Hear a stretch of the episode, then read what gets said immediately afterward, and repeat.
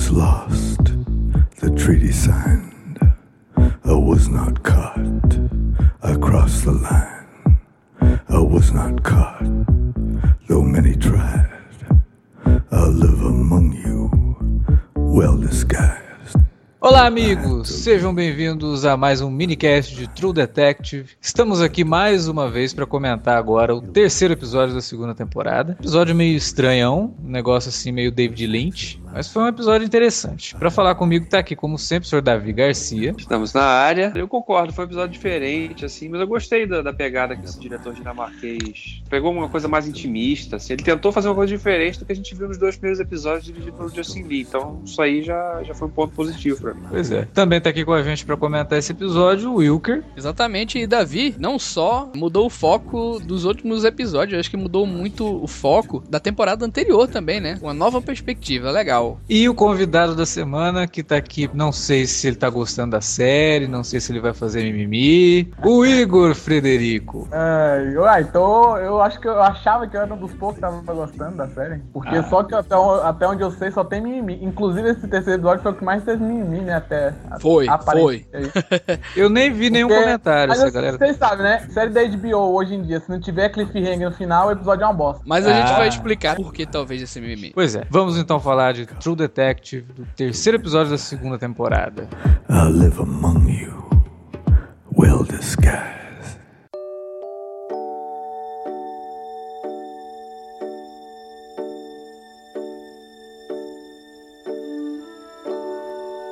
Some say love. It is a river. And that it drowns the tender reed. And some say love. It's like a razor. And that it leaves your soul to bleed. Some say love, it is a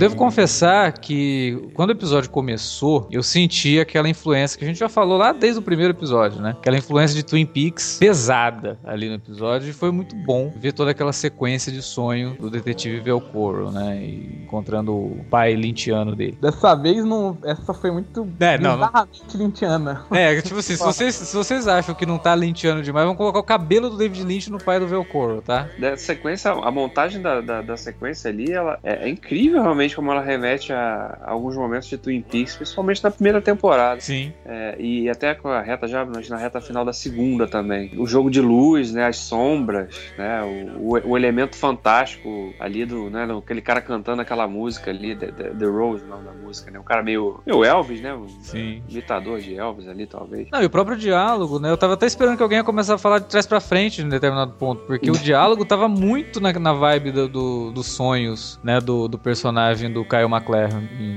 É, é, também as cores, né? Pela primeira vez Sim. o bar lá ficou azul. azulado. E aí já remetendo ao, ao veludo azul também, né? Não só É. Peaks. Não, e tipo, É. aquele cara meio Elvis ali, no Coração Selvagem.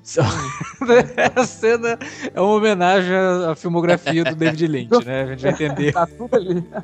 que o cara resolveu fazer uma homenagem. E eu gostei muito, né? Mas eu concordo com o Igor que esse talvez tenha sido o episódio que eu, eu realmente estranhei um pouco algumas coisas. Mas teve uma coisa que eu notei, eu queria saber de vocês também, se vocês tiveram essa mesma percepção, que esse talvez tenha sido o episódio que mais deixou claro algumas coisas a respeito da situação dos personagens e de como eles são totalmente. como eles vivem uma vida totalmente falsa, né? A gente tem a personagem que fuma um cigarro falso, a gente tem o cara que ele, pra fazer um filho, ele não vai fazer sexo, ele vai ter que doar o esperma. A gente tem o cara que vive uma falsa imagem de ser macho e na verdade a gente já percebeu de novo ali que ele tem sérios problemas com a masculinidade dele por coisas que provavelmente ele viveu durante o período que ele estava no exército e o Velcoro que ele tá vivendo realmente uma vida totalmente falsa, né? Ele é o policial, mas ele é o policial corrupto, né? E que o filho talvez não seja filho dele, já ficou Com bem claro que não não é é o filho filho dele. Então todo mundo ali é realmente impressionante como o, o Pisolato fez isso dessa forma, de colocar todos esses personagens num momento que, assim como a gente falou no, semana passada, é, existem coisas que eles es- escondem muito, mas além de tudo isso, né, eles vivem momentos totalmente falsos. E é até bom é, isso ter acontecido nesse episódio, ter ficado tão claro nesse episódio, que é o episódio que eles visitam um set de filmagem num filme. Né? Que eu queria comentar, inclusive, já que você tá falando dos personagens, eu não pude ouvir os dois primeiros casts, mas eu não sei se vocês traçaram um paralelo deles, porque já tá até falando da verdade, dos segredos de cada um e tal, das máscaras, com os personagens do LA Confidential. Pra mim, a série também tá homenageando o Lynch, mas tá homenageando bastante. É, a gente falou isso no primeiro episódio, assim, que tem vários paralelos. Você tem o policial corrupto, você tem o policial ficou bem claro, novato. você- claro ainda nesse episódio, porque tá revelando mais de cada um, né? E, tipo, o próprio Colin Farrell é muito, é tipo igual o Russell Crowe, o personagem do Russell Crowe no filme. É, É, o Buddy White, né? Inclusive por ser só emoção, ele é tipo movido por, por emoção, tanto porque essa ligação dele com o não filho dele, porque ele é moreno, a mulher é morena e o moleque é ruivo, mais ruivo do que, né? É, e gordo, tipo, já deixou claro que o moleque não é dele, mas ficou claro durante esses episódios também que é, a ligação que ele teve ali quando ela tava no hospital, ele ficou ali com, com um bebê, né? Daquele período ali, até ela se recuperar, é puramente emocional e por isso ele sabe que o menino não é dele, óbvio que sabe, né? Não é possível. Todo personagem é movido por instinto básico, né? E tem outra coisa além disso, né? Essa coisa dele se negar a admitir que o garoto não é filho dele, é porque ele tendo um filho é o único, é o único laço que faz ele se. Ele ir adiante, né? Talvez, né? Um propósito dele, né? Não, é meu filho, tem, é o meu legado, né? Não sei o quê. Inclusive é o que rolou no segundo episódio, né? Que meio que foi a despedida pra ele morrer, que foi quando ela, ela avisa que ia pedir a guarda dele, etc, né? Que meio que É. o personagem ficou sem nada no mundo e meio Sim. que foi lá e se entregou à morte, basicamente. Uma coisa que o Alex até citou aí, que é a questão da gente ver é, ainda mais os personagens falhos e tudo mais, é uma coisa que me chamou bastante atenção nesse episódio foi como esse diretor, o Janos Mattis, né, fez questão de apresentar o tal Casper, né, cara. Assim, pra nossa surpresa, entre aspas, você já vê que era um sujeito meio sujo, né, cara? É um cara também, assim, meio asqueroso, né? A gente já fica naquela, Ih. caraca, ainda bem que esse cara morreu, né? E é uma coisa que faz parte de toda a temporada, Alex. Eu, é, a gente- eu até tinha falado na primeira temporada como todos os personagens têm falha. Uhum. Os protagonistas têm falha, como a gente falou. Os vilões, claro, né? E agora até as vítimas são defeituosas, sabe? Vejam o, o nível de pessimismo que a série tá tendo, cara. É, mas é essa coisa, do- essa, essa é a marca de True Detective, eu acho, né? Essa, o cara fazer esse reflexo do mundo real, de- das multicores, né? Não existe mocinho, não existe só vilão, né? Todo mundo é um pouquinho de tudo. Então, essa que é a, é a marca da série pra mim. E essa, essa história dessa segunda temporada tá deixando isso bem claro, através desses quatro protagonistas e, do- e das próprias vítimas que vão surgindo ao longo do caminho, né? As vítimas não são tão vítimas assim. Você não fica com pena. Na primeira temporada você pensa, pô, aquelas garotas podiam ser inocentes, né? Foram pegas numa, numa situação qualquer ali, assassinadas num ritual qualquer. Esses caras não, esses caras estavam envolvidos num submundo de sujeira, de prostituição, drogas, né? E era um mundo pesado mesmo. Então você pensa, tá, o cara morreu, mas o cara também tava, né? Procurou um pouquinho disso aí, né? Mas é, eu tava observando isso, a segunda temporada tem muito em comum com a primeira também, que todos os personagens, especialmente os principais, têm alguma ligação com esse submundo de prostituição, de sexo. Na primeira temporada, o, o detetive, o, o Cole, ele, tipo, era meio que estava ali, ele já foi CI, etc. E o Woody Harrison meio que sempre foi de trair mulher, etc. Nessa aqui, já deu pra ver que a... como é que é o nome da mulher? Esqueci. Da personagem. Rachel McAdams. Ah, É, a personagem dela Anne, é- Anne Bezari. Ela foi entrar no site lá de Porn. masoquismo, eu esqueci como é que é. Do, do, SS. Sei lá, BDS, whatever. Eu não sei a, a, a sensação de vocês, mas a cena que o, o, o personagem do Taylor que estava lá naquela boate lá, eu senti ele muito tentado e parece que ele tem alguma ligação com prostitutas, homens, óbvio. O Velcoro, é, também passei ali justamente por ele ser corrupto e o cara lá tem os problemas lá dele, bandido, enfim. Mas aparentemente ele sempre, o, o Pisolato sempre tenta ligar os personagens dele com submundo sexual, quase que meio videodrome ali do Cronenberg. Eu fico com essa sensação, que tipo, ele vai caminhando, é, fica dúbio, mas todos têm uma ligação. Ou mesmo sexo Twin Peaks, né, Igor? O próprio Twin É, Peaks é que a gente falou aqui você- tem eu esse não- lance eu não também. Da... Vocês viram, eu não posso falar. Ah, procura assistir o mais rápido possível. Tá eu perdendo. tava pensando, me indicaram pra assistir esses dias, eu tava. É, a gente, Igor, até criou um paralelo aqui com a própria The Killing, né? Eu não sei se você já viu The Sim, Killing. também. É, que a The Killing, ela bebe muito Twin Peaks e o próprio Pizzolato escreve também The Killing, né? Aí... É, ele A gente fez um esse paralelo história. também, assim, esse lance da. Até o cara no cassino, né? O lance sexual e tudo mais. Tem um negócio que o Wilker comentou que é sobre como que é tudo tudo muito sujo. Todo mundo ali, ninguém presta, nem a vítima presta, né? E isso me parece que vai dar um start no Velcoro, assim, pra ele meio que. Primeiro que assim, ele levou aquele tiro, né? Então é, ele tava esperando que alguém fosse dar cobertura pra ele, alguém, no caso, o pessoal que tá acobertando tudo, né? E como ele viu que ele não vai ter essa cobertura toda, junta-se a isso o fato de que vai começar a ficar muito pesado todo, tudo que tá sendo envolvido, eu acho que o Velcoro vai ter um lance assim de falar: não, eu vou, eu vou dar cabo disso aqui. Que a gente percebe nesse episódio que ele é um cara que ele não tem muita confiança nele. Ele mesmo ele fala, tipo, eu nunca fui nenhum Columbo, sabe? Então, tipo, o cara já tá dando indício de que no fim ele é que vai dar um jeito nesse negócio, entendeu? É, mas É, curioso porque- porque... ele dá esses indícios, mas no próprio episódio mesmo, você vê que ele é um bom detetive. Ele Então, sabe... é por é isso, entendeu? Ele não tem confiança nele, mas na verdade ele sabe fazer o trabalho. Ele não faz porque ele é um preguiçoso do caramba, Ele né? E ele, ele é corrupto. Ainda em relação àquela primeira cena que vocês falaram no bar, tem muito também sobre o que acontece com o próprio Ray, né, cara? A cena que, que inicia lá no bar de novo, é- eu acho que é extremamente relevante pro personagem. Sim. Primeiro por conta do cenário, né? Como acontece. E é sempre colocar ele no bar. Eu acho que o Pizzolato sugere que aquilo ali é meio que a prisão do Ray, entendeu? É meio Uhum. que ele tá ali vendo é, conselhos do pai, sabe? Vendo tudo que ele fez de errado. E ele vai sempre falar com o, o- entre aspas, o vilão da série, né? E tudo mais. Naquele lugar. E tem esse lance também da punição, né? Da, daquela coisa dele tá pensando, caramba, eu quero sair disso aqui também não posso, porque tem esse cara me prendendo. E É, Então, tô sendo punido. aquela, aquele exemplo que ele deu do pai dele, né? Que é, tipo, prendia ele e ele ficava preso. Tipo, o Isso. O sótão que ele fica preso, É, né? exatamente. Boa, Igor, boa, exatamente. É, e até a questão. Uma coisa que é sempre explorada nesses dramas assim, essa questão do conflito pai e filho, né? Uhum. E, e nessa, e nessa temporada a gente já viu que o único personagem que ainda não, não, a gente não teve nenhum indício a respeito disso foi o, o personagem do Taylor Kitsch. Mas tem a mãe. É, a verdade, de certa maneira sim, mas ela não pareceu É. ser uma figura opressora, assim. Nossa, né? mas parece que ela era abusiva, parece que ela é quase pedófila. Não, A- mas eu digo. Não, mas eu digo assim. É, a uma relação era muito estranha, Davi, realmente. Não, estranho tudo bem, mas eu digo de conflito ele de. totalmente desconfortável com ela. Eu digo de conflito da, da, da questão de discordância mesmo. É, o, a figura do pai pra Anne, por exemplo, é uma figura que ela quer distância, ela não, não concorda com aquela visão que o cara tem, né, de mundo. Ela tem uma visão mais- bem mais cínica do mundo, né? O, o Velcoro não é o contrário, ele tem uma, uma relação com o pai e com o filho, né? No caso dele são as duas coisas. Então, E- curioso, que agora tá boa a discussão, ficou melhor. O, o, o Alexandre falou que o Velcoro pode. Ele fica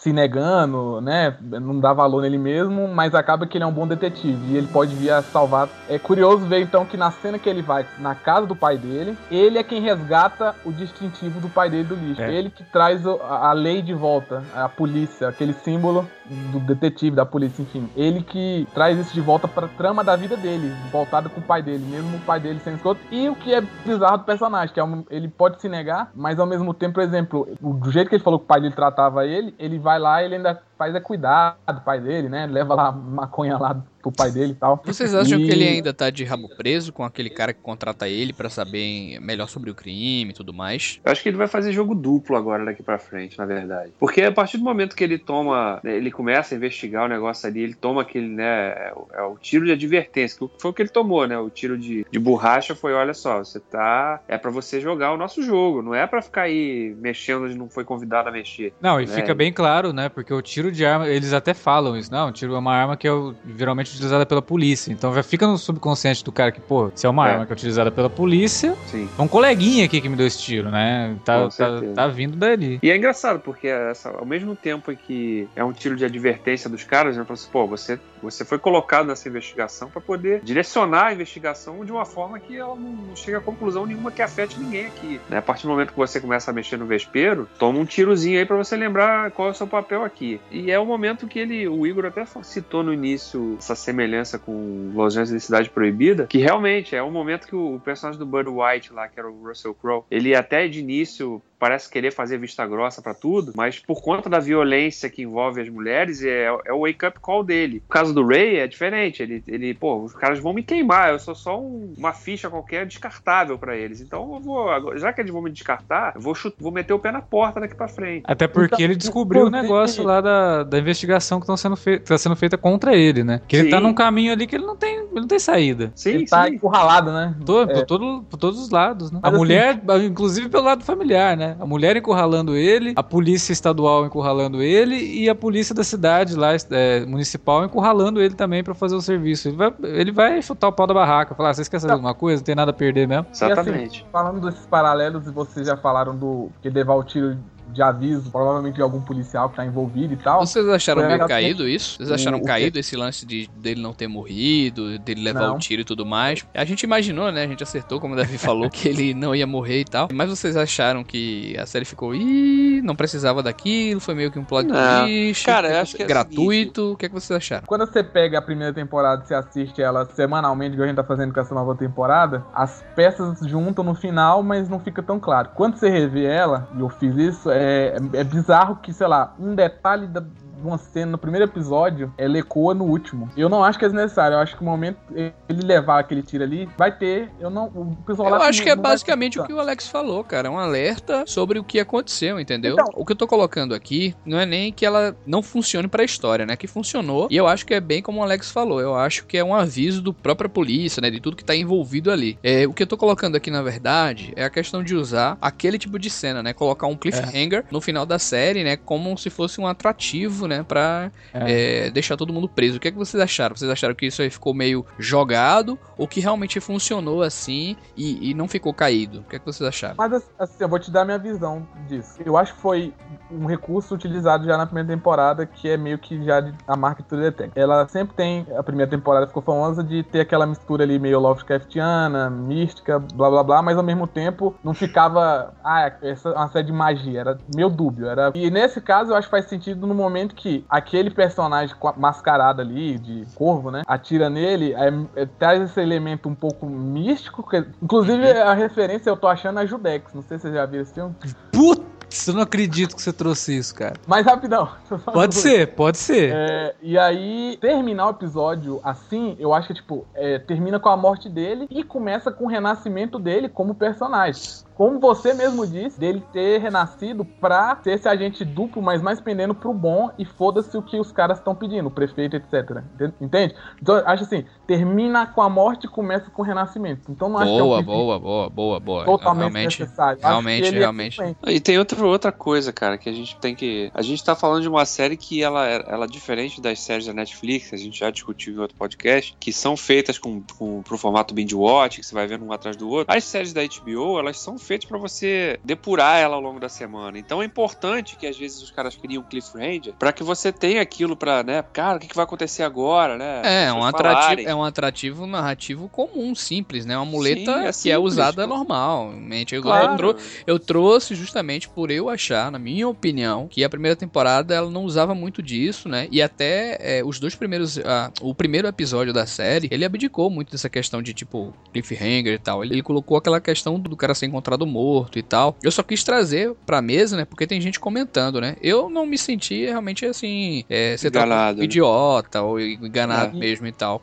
Acho que funciona justamente pelo que o Alex falou. E essa colocação do Igor aí, da forma do renascimento, eu achei brilhante, realmente, cara. E a ideia foi realmente essa, muito bacana. Não, e sim, só pra pegar, porque eu ia falar antes, pegando isso de até de teorizar, de, sei lá, às vezes é, o cara é um policial e se ele for um policial, na minha mente eu tô achando que não mataram ele porque eles realmente precisam dele ali, infiltrado, porque tá claro, esse episódio mesmo apresentou a casa do prefeito lá, que é um inferninho também. Tá meio claro que é, é que nem Los Angeles é Lei Confidential também, é muito maior, tem um envolvimento de prefeito, blá blá blá, e também lembra muito Chinatown, enfim, é que tem poderes maiores envolvidos. Ele não morrer faz sentido também, eu, eu- eu trouxe o místico pra parecer que ele foi morto ali pelo pássaro, ele tava se despedindo, né, filho, ele ia perder a guarda do filho, blá blá blá blá, mas também faz sentido no mundo real, digamos assim, porque ele, ele, se ele morresse, os caras iam perder um, um peão que eles tinham ali infiltrado, entendeu? Se for esse caso, eu acho que é teoria, mas pelo que o Alex estava falando, eu acho que ir nessa linha também não era desnecessário, assim, eu acho que vai ser coeso também. Ah, porque tem, um, tem, um, tem a visão literal, né? Que é essa que a Alex estava falando, em relação uhum. do recado. E tem um ponto de vista alegórico, né? Só pra terminar, o paralelo que eu ia fazer com. Que era o cara que começou parceiro do, do Velcoro, que ele lembra muito o parceiro do, do personagem do Russell Crowe também, que ele é meio muito mais sujo, é escroto. E ele tava lá tirando foto do personagem Taylor Kish, né? Uhum. Então, assim, meio que ficou claro que ele tá no esquema até sem o Velcoro saber, né? Sim. Assim, tá na outra parte do esquema também. Então, dá, dá pra ver que a polícia de lá tá envolvida. Então, o Velcoro não morrer, eu não acho que é caído nem nada. Eu achei legal o Wilker falar que realmente estão comentando, sempre comentam sobre uhum. esse tipo de coisa.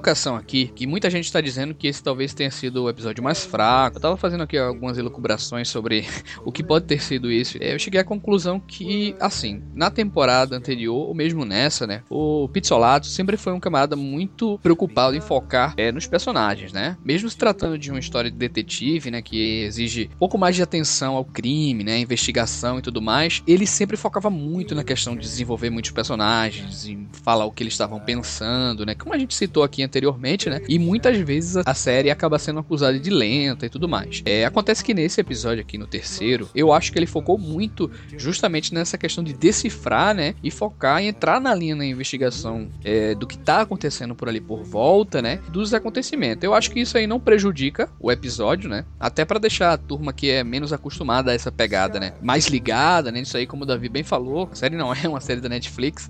É, e eu acho que, apesar que eu acho que interrompe um pouco pouco o que ele vinha construindo anteriormente em relação àquela questão dos diálogos, dos personagens e tal. Vocês acham que esse momento assim de focar mais na investigação, no que está acontecendo na cidade é, é, bacana. Vocês acham que foi por isso que o pessoal não curtiu muito assim? Vocês acharam que ficou normal, um pouco mais normal assim, mais mais convencional? É quando a gente começou o podcast, a gente até falou que esse foi o episódio mais estranho, né? Então eu acho que convencional é uma coisa que True Detective nunca vai ser. Agora essa questão de que ah, na primeira temporada tinha diálogos, ah, na, na segunda tá mais voltado pro procedimento policial, eu acho importante, porque True Detective Detective não é uma fórmula, né? Já, ficou, já deixou bem claro que ele não é vai ficar um seguindo. É. é. como a gente tinha comentado lá no segundo. É, o segundo episódio ele trouxe novamente algumas características fortes, né? Que é justamente essa questão dos diálogos, né?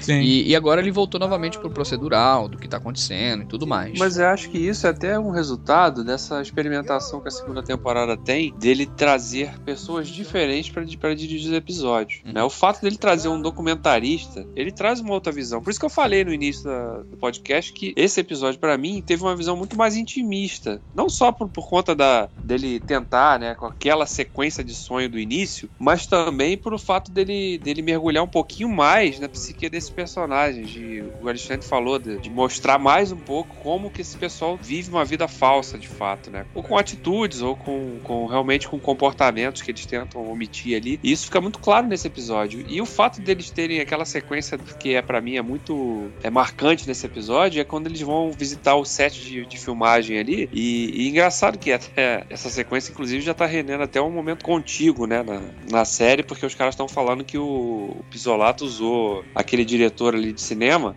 Uhum. Pra fazer uma dar, uma. dar uma cutucada no Gary J. Fukunaga, né? É a cara dele, pô. Exatamente. Botando o cara como um cara é, é diva, né? Drama queen, cara que é controlador, é, desestabiliza o ambiente, não sei o quê. Mas, Mas ele saiu dele... por conta de algum desentendimento, Davi? Não, os dois negam, né? O Pisolato nega, inclusive, não, isso também. E o não... Fukunaga é produtor da série ainda, né? Então... Exatamente, é produtor executivo também. Mas de toda forma, né, a semelhança física dos dois não, não tem como passar batida, né? Mas isso foi uma piada interna. Pode ser até que o cara fale assim, vou botar isso aqui só pra nego ficar falando que eu tô cutucando Até- o cara. Até porque tinha um tom satírico até demais, assim, pra série, Sim, né? sim. Ah, não, mas é interessante como eles usam até isso pra criticar a própria, a própria indústria, né? Porque o cara fala, aquele fotógrafo, na hora que o, que o Velcoro vai conversar com o fotógrafo, que o fotógrafo tava ali tirando foto, não sei o que, ele fala assim, ah, tô aqui, é... Acho que dá no mesmo. Os caras fi- filmam um monte de, de, de cena aqui, depois fazem uma colagem aqui de qualquer jeito. Fala que é filme, né? Então é até uma, uma certa crítica que ele já estabelece na própria indústria, né? Pro, pro, pro, pro- pro blockbuster, pelo menos, né? Que é que vai muito pelo, por esse lado aí.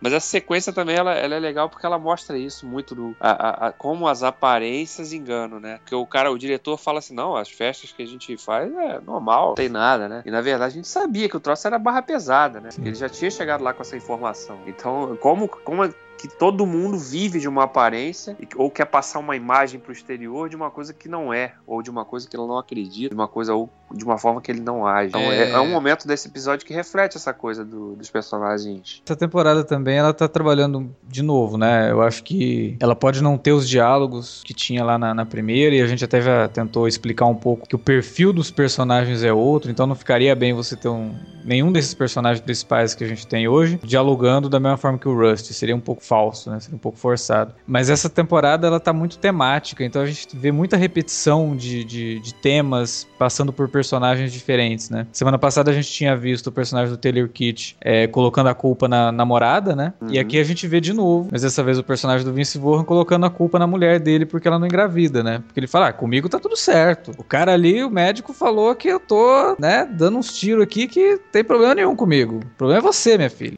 né? Então, de novo, você tem o homem, um pensamento machista, né? Um cenário bem dominado pelo, pela masculinidade, né? E dele colocando a culpa na mulher, de novo. Então a gente vai ver isso muito, assim, pelo que Uhum. dá a entender que essa temporada vai ser uma temporada de temas. E esses É, temas vão ser recorrentes em vários personagens. E- Assim, só pra dar a minha visão, é porque vocês estavam nesse assunto de o porquê que talvez esse episódio foi visto como pior, porque eu fui um dos que É. falou que é menos bom, né? Tá, vocês comentaram de personagens. Eu não acho que a história nesse. Nesse episódio ultrapassou os personagens, até porque eu acho que na verdade teve uma, uma espécie de é, aprofundamento nos personagens de uma forma diferente. Como por exemplo, a, a, a Rachel McAdams entrou na casa do, do Velcoro, certo? Uhum. Já se aproximaram mais. E Isso. teve ela ali tendo ele com a mulher dele, blá blá blá. Então ela viu que ele também é humano, né? Mas enfim. É, o Taylor, Kitsch, ué, tem um episódio melhor pra revelar mais do personagem do que esse? Aí é teve, que né? tá. Eu acho que não funciona, cara. A relação entre Annie e Paul nesse episódio. No carro, assim. Eu acho que não me soou orgânico. Aquela parte ali dos dois e tudo mais. Não, mas talvez Qual porque ela ainda enxergue. Não, eu acredito que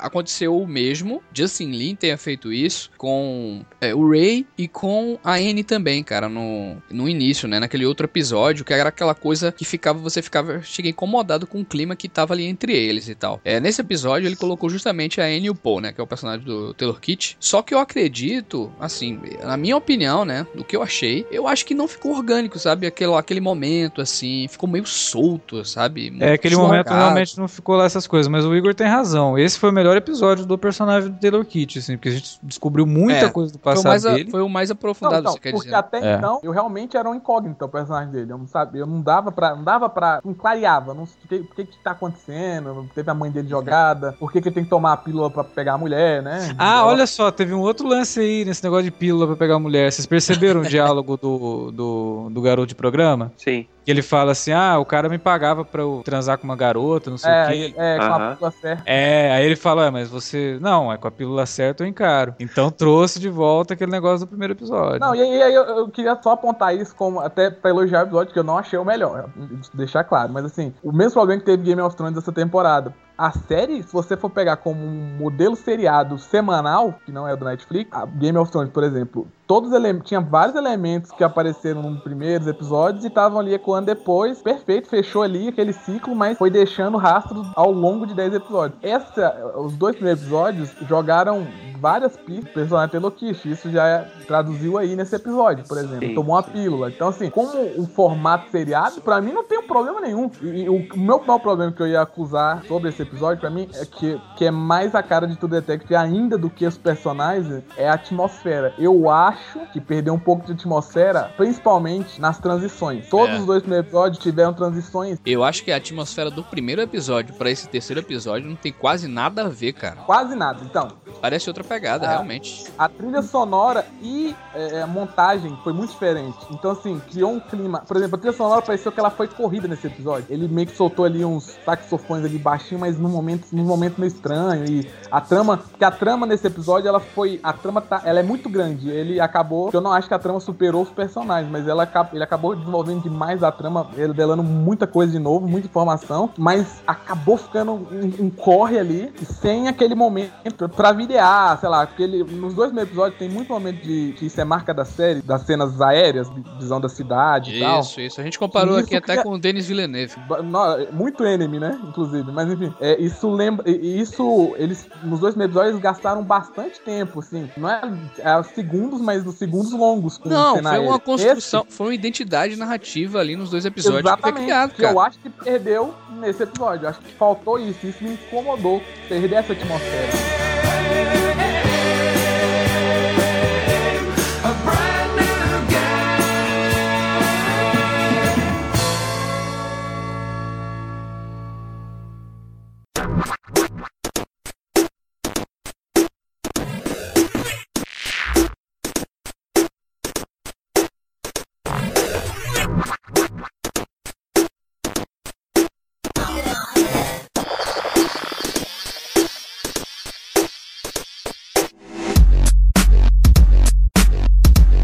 Era isso que a gente tinha pra comentar sobre o episódio dessa semana de True Detective. Episódio aí que saímos até gostando mais dele do que quando começamos a gravar o podcast, graças à presença do Igor. Como sempre, a partir de agora vamos ler os comentários que foram deixados lá na área de comentários do post do último minicast. Se você quiser continuar, continue para ver se seu comentário vai ser lido. Se você não quiser continuar, até semana que vem, mas a gente sempre indica que você continue, porque os comentários aqui são sempre muito bons.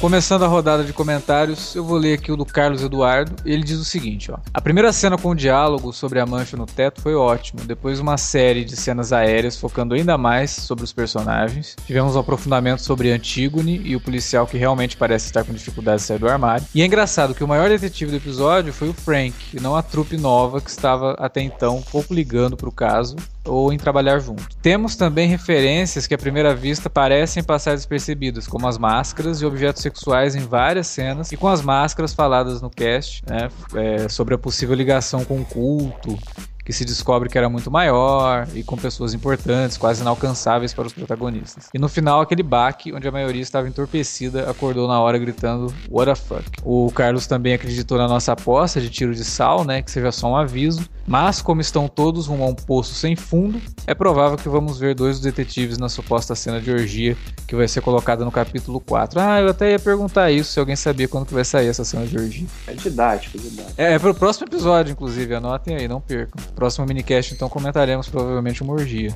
Sobre as sociedades secretas, talvez eles usem o grupo de magnatas conhecido como Bohemian Grove como inspiração para a história. Olha só, Bo- bom momento para você utilizar o Google e procurar aí o Bohemian Grove, saber do que se trata. Valeu pelo comentário, Carlos. Vamos esperar, né? Tivemos algumas coisas ali que eram as nossas apostas, mas por enquanto, muito ainda há de ser revelado nessa segunda temporada aí. Vamos para o próximo comentário, Davi. Cara, vou ler o comentário do Eduardo, BRL, né? Eu não sei se só as iniciais do sobrenome, enfim. Mas ele deixou um comentário bem interessante aqui, porque ele chama atenção para um, um momento do segundo episódio que eu acredito que passou despercebido para muita gente. E que dá uma. E parece dar uma dica realmente pro, pro vilão, né? É, ou um dos vilões dessa, dessa temporada, dessa, que envolve essa tal sociedade secreta que a gente tá especulando que esteja envolvida com esses crimes aí. Ele diz o seguinte: excelente cast, estou gostando muito da série E alguém reparou nesse quadro? Ele bota um link pra você que tá ouvindo aí, puder acessar o Cine Alerta pra ler o comentário do Eduardo, ele coloca um link lá com a imagem, que é da, da, da cena que o Velcoro tá com a Anne visitando aquele médico na clínica no segundo episódio. E atrás do Velcoro tem um quadro com, com a imagem do que parece ser um pássaro, realmente, que remete, é muito parecido com a, com a imagem da máscara que a gente viu no primeiro episódio, né? Que o cara tava usando ali, que também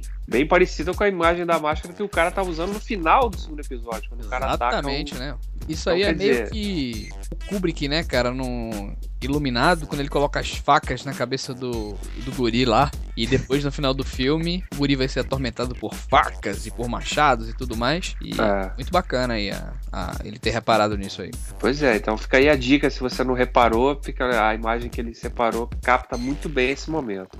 É, aí a É. Carolina até comenta, né? Ela, ela respondeu o comentário do Eduardo.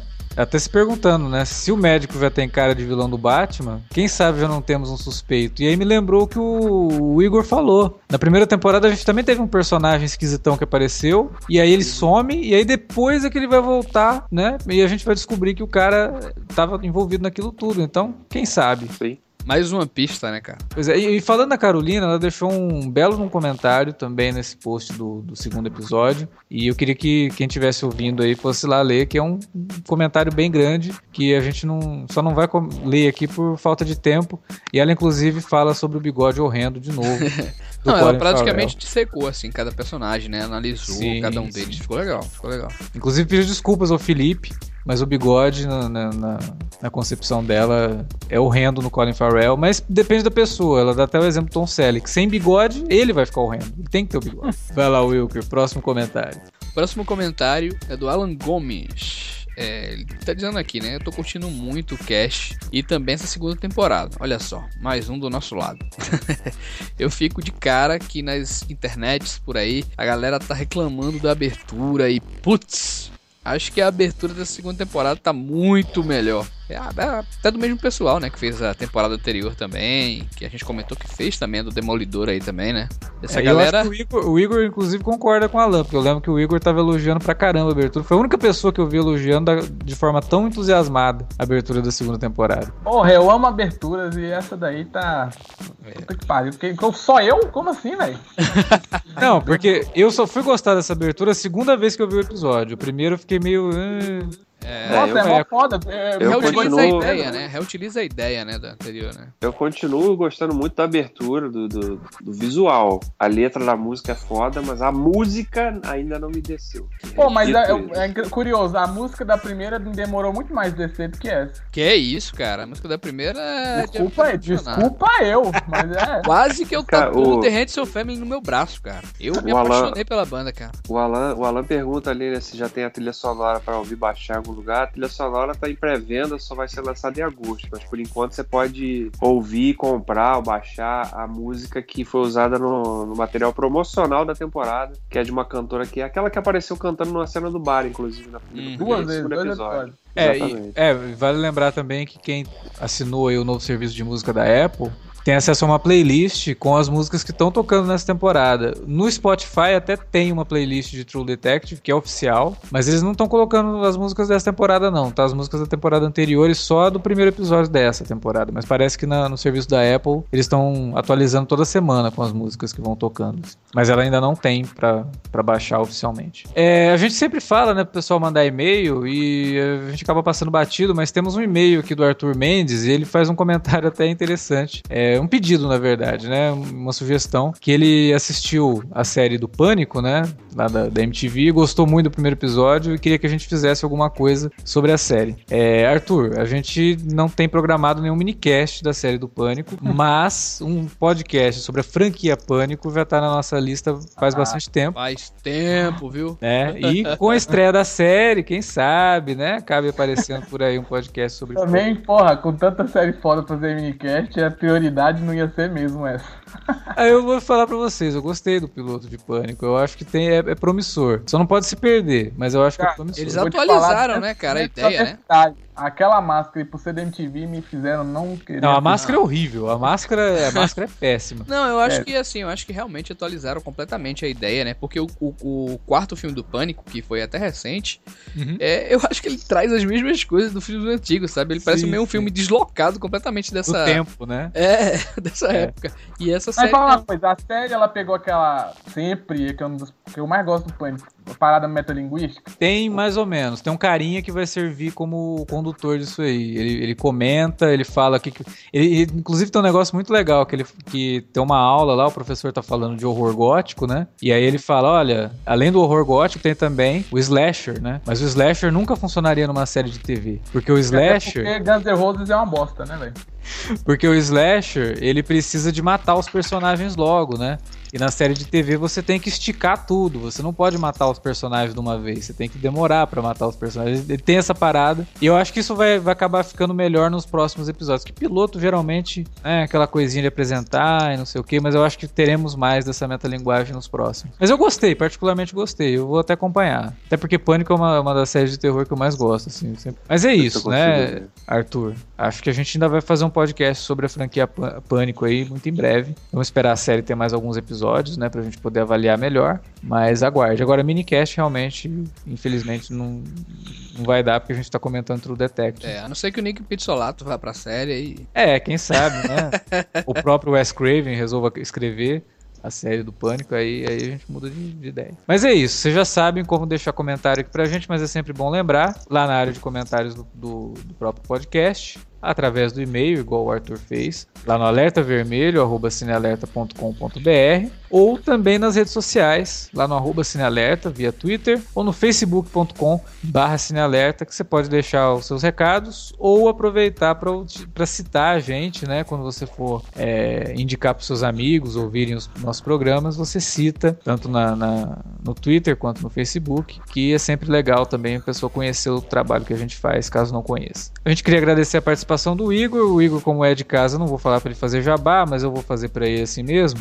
Ele tem lá o facebook.com barra memórias de um outro, Isso. é Igor, e também tem É. o Tumblr, né? Também mesma coisa, barra memória de um outro.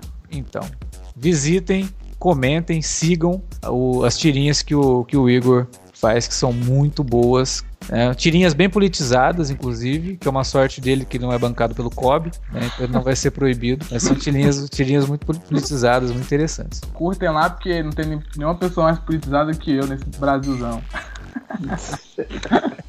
Então é isso, galera. Até semana que vem com mais um minicast de True Detective.